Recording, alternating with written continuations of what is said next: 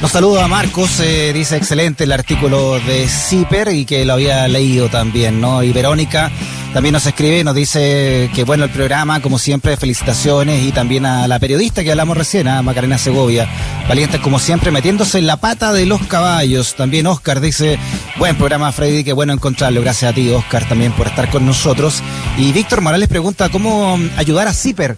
Bueno, es fácil, te metes en la página nomás, eh, CIPER Chile, y ahí están todas las coordenadas para ser uno de los que aportan para este periodismo independiente. Y a propósito de periodismo independiente, hoy el sitio Interferencia dio cuenta de un cambio por parte del Instituto Nacional de Derechos Humanos, el INDH, en el criterio para contabilizar a víctimas de trauma ocular. Según describe el medio, el jefe de este organismo, Sergio Mico, decidió contabilizar solo a las víctimas que presentaron querellas conjuntas con el INDH, con lo que el último reporte oficial aparecen 173 casos de más de 450. Bueno, antes del cambio de criterio habían, como te decía, 460 casos al menos, ¿no? Queremos conversar sobre este tema con el sociólogo y analista profesional en investigación aplicada del INDH, además secretario y vocero de la Asociación Nacional de funcionarios, defensoras y defensores de derechos humanos del INDH, Mauricio Carrasco. Mauricio, ¿cómo estás?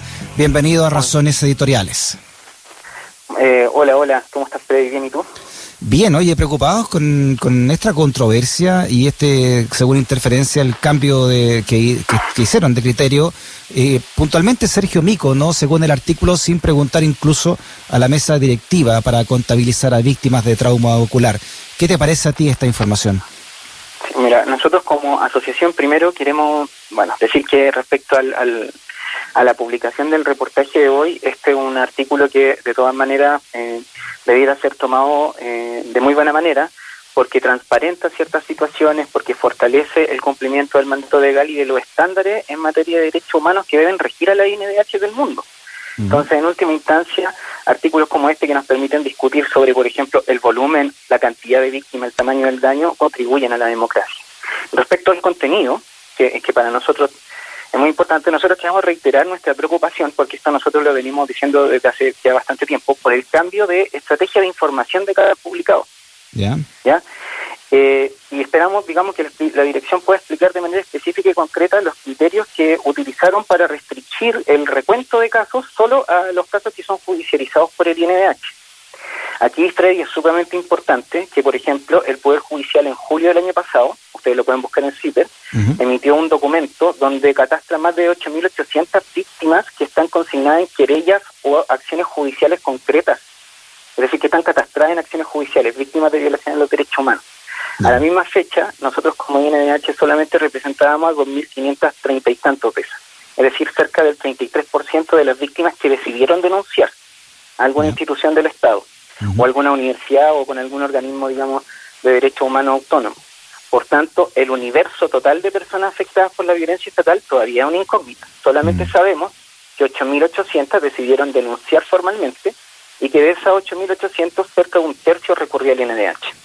Por mm. tanto, cuando hablamos de víctimas, por ejemplo, de volúmenes totales, ¿cuántas son las víctimas de tortura o cuántas son las víctimas de tanto? Tenemos que considerar que las cifras que están del INDH desde hace ya bastante tiempo, yo diría marzo de 2020, corresponden solamente a cifras de eh, que están de personas consignadas en acciones judiciales.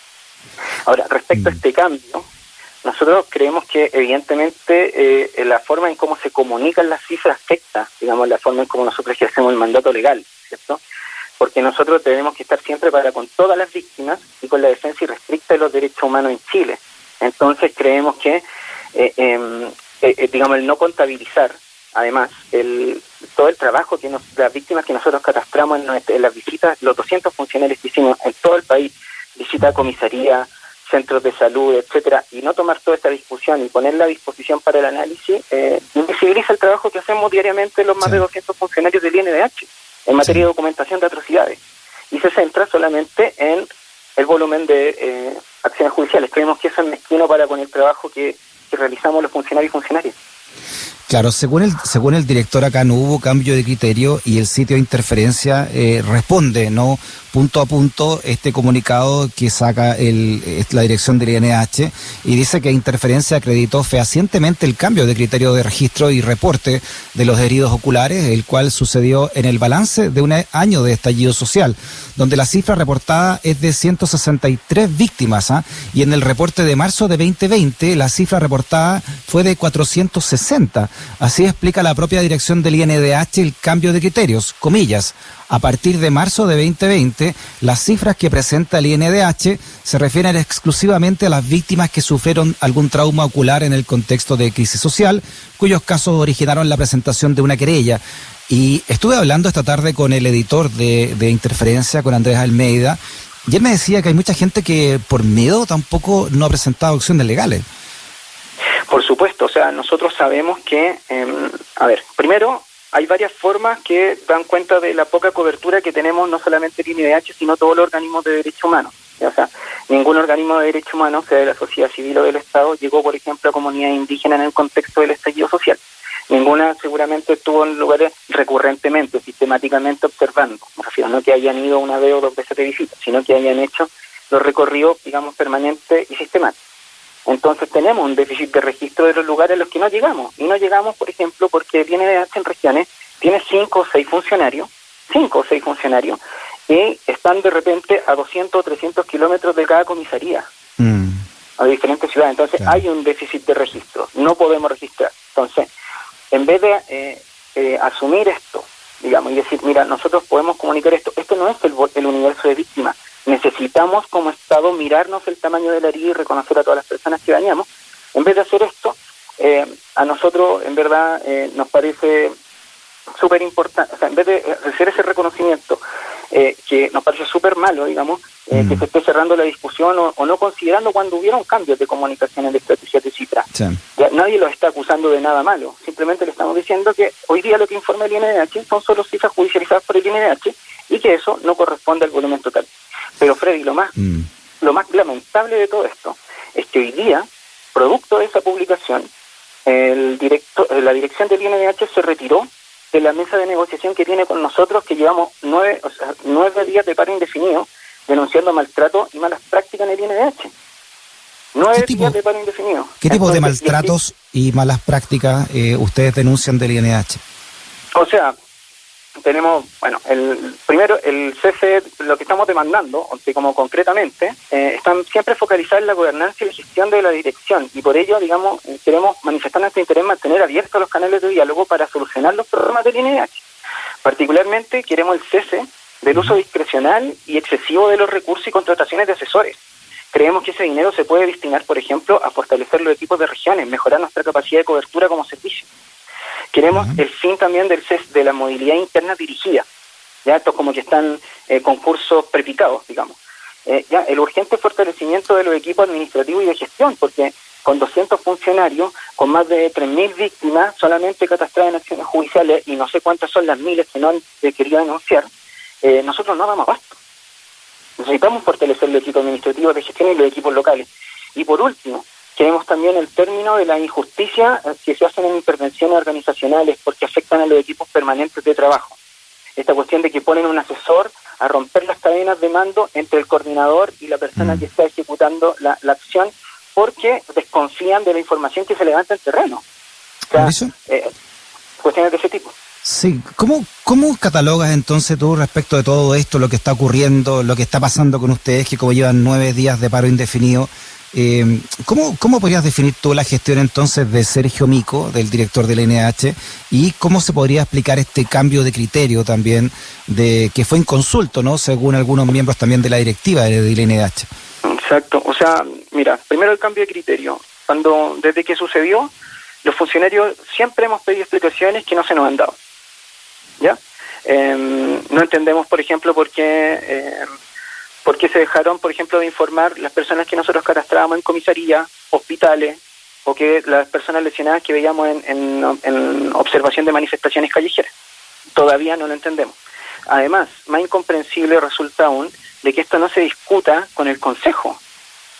Mm. Eso es lo más incomprensible. Y más incomprensible aún es que en el informe anual del 2019 se ocupan estas fuentes de información, o sea, las la visitas de comisaría, las visitas a hospitales y la visita a manifestaciones, pero después en el informe de seguimiento esas fuentes no se utilizan y no se explica metodológicamente por qué. Y peor aún, ese informe de seguimiento no fue, digamos, eh, aclarador con respecto a cómo se estaba llevando adelante el seguimiento entonces de los casos. Mm. Y esa decisión fue única y exclusivamente de dirección. Dirección tomó la decisión comunicacional de este tipo. Tomó la decisión de centrarse solamente en la acción judicial y, digamos, restringir comunicacionalmente el accionar del INDH a eso. Lo sabemos, digamos, que la documentación de atrocidad es la principal función del organismo de eh, derecho humano. Imagínate lo que hubiese, lo, que no hubiésemos eh, podido hacer si es que no hubiesen existido, o lo que, o los juicios que no se hubiesen podido llevar adelante si no hubiesen existido la documentación de atrocidades que hizo la, Vicaría de la Solidaridad, que hizo mm.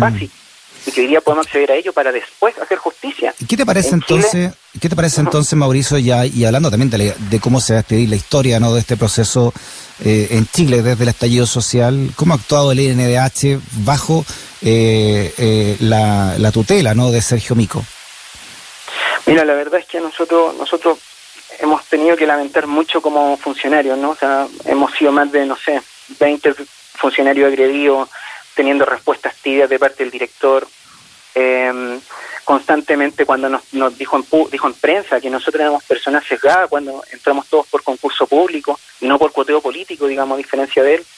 Eh, entonces nosotros como funcionarios no podemos sino tener, digamos, eh, una imagen, digamos, eh, de una persona que en el fondo se ha dedicado a denostarnos públicamente y a criticar nuestra capacidad técnica. Entonces, eh, nos parece sumamente mal, digamos que estando en esta circunstancia, además, quiera hacer responsable a los funcionarios del INDH del cambio de criterio cuando es él quien lo tomó. O sea, si hay alguien que tiene que responder ante organismos de la sociedad civil y ante los organismos públicos por los cambios de criterio, ya sea de cuestiones de comunicación política o de registro, es el jefe de la institución, no nosotros. Y el que debe explicarlo también a la ciudadanía es él. Nosotros evidentemente nos preocupa que no se explique, y lo hemos dicho reiteradamente, pero para nosotros es sumamente importante que él deje de maltratarme y que mejore la comunicación con la ciudadanía. O sea, no puede ser que el cardenal Silva Enrique tenga más cojones para eh, enfrentarse, digamos, a, Pinochet que Sergio Mico para enfrentarse a los ministros del Interior cuando agreden a sus funcionarios. Mm. Bueno, está pendiente, como también lo dice Interferencia en su comunicado, ¿no? Está pendiente la, la razón de verdadera y, puntual también de este cambio de criterio a la hora de contar a las víctimas de trauma ocular, ¿no? Que son menos de la mitad según eh, el guarismo oficial del INDH.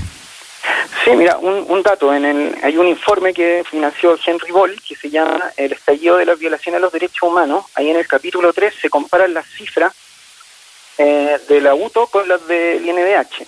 Y la UTO de ese momento tenía 333 personas eh, en el catastro, en su base de datos, personas que habían sido agredidas por agentes del Estado, que habían solamente sido atendidas en la UTO. Eso no significa que en otras regiones del país no, hayan existido. ¿ya? De esas y, y el INDH en ese mismo momento, digamos, tenía, no sé, 160 y tantos, 170 y tantos. Bueno, ahí está en el capítulo 3, ustedes lo pueden ver de ese informe. Entonces, ahí también te muestra también el problema de cobertura que existe y el problema también que se intenta instalar muchas veces de los medios de comunicación o la intención de circunscribir el universo de víctimas a una cuestión de registro judicial, cuando en verdad hay muchas víctimas que están desposeídas de los instrumentos de denuncia, que no pueden hacerlo. Mauricio Carrasco, sociólogo, especialista en métodos cuantitativos, también analista profesional en investigación aplicada del INDH, secretario y vocero de ANDE. Mauricio, abrazo grande, ¿ah? muchas gracias por tu Muchas gracias, Freddy. Volvemos a reiterar el llamado a que reiniciemos el diálogo, necesitamos mejorar el INDH cerrándose y atacando a los funcionarios no vamos a llegar a ninguna parte. Muy bien, Mauricio, abrazo. Abrazo.